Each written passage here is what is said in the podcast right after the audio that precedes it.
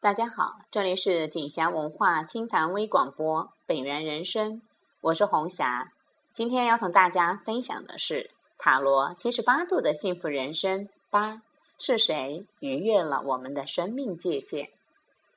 昨天最后的时候，给大家推荐了一套心理学的小技巧，非常多的朋友尝试后呢，纷纷发微信告诉我，有人说嘴巴可以说，可手却无力。也有人说自己嘴无法说出口，手根本就推不出去；也有人说自己是在嚎啕大哭中做完这个练习。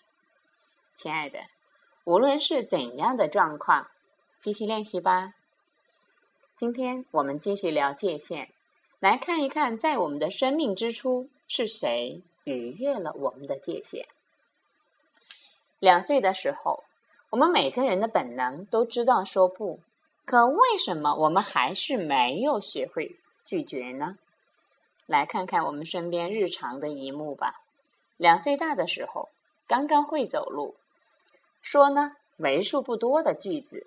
就在这个时期，在中国呢，我们就特别容易看到一个状况，那就是妈妈或者是奶奶拿着碗，端着奶，跟在孩子屁股后面来。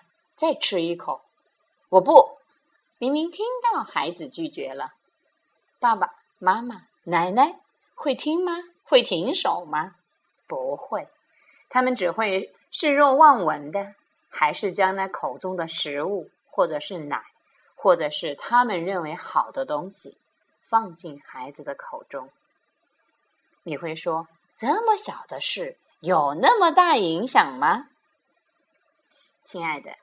你是否有听说过，要拴住一头成年大象，只需要用一根细细的绳子，只需要在大象小的时候，给它系上一根小的绳子，它会无数次的去努力挣脱，但都失败。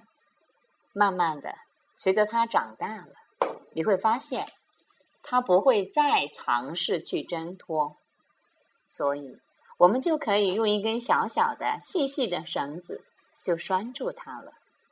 我们内在的记忆模式，同大象一样，小时候经历形成的模式呢，长大了并不会改变。小时候被拒绝、被否定，长大了我们也学不会坚持说我不。例举一个大家司空见惯的例子，只是想要告诉你。当你说不的时候，身边有人听吗？会尊重你吗？还是会以爱之名、担心为由，强迫你接受呢？不过话又说回来，有些人说不是啊，我就是一个很容易说是的人。留意了正反合，那些不停说是的人，其实就是另一种对自己说不、否定自己的愿望。亲爱的朋友们，试试看吧！拿出你的纸和笔，做一周关于你的口头禅的记录，你会对自己有新发现。那个时候，我等你的分享。好了，各位朋友，今天的分享就到这里了。明天我们继续分享塔罗七十八度的幸福人生。更多资讯，欢迎关注微信订阅号“锦霞文化”。明天见。